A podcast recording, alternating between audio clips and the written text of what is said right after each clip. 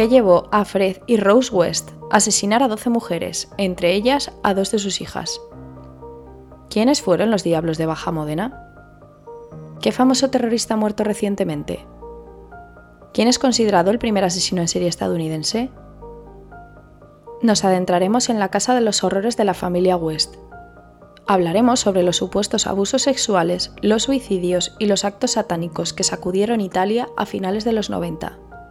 Conoceremos las motivaciones de una bomber para tener aterrorizado a todo Estados Unidos. Y descubriremos cómo funcionaba el Castillo de la Muerte de H.H. H. Holmes. Todo esto y mucho más en la tercera temporada de Criminología en Serie. Os espero el próximo 31 de agosto.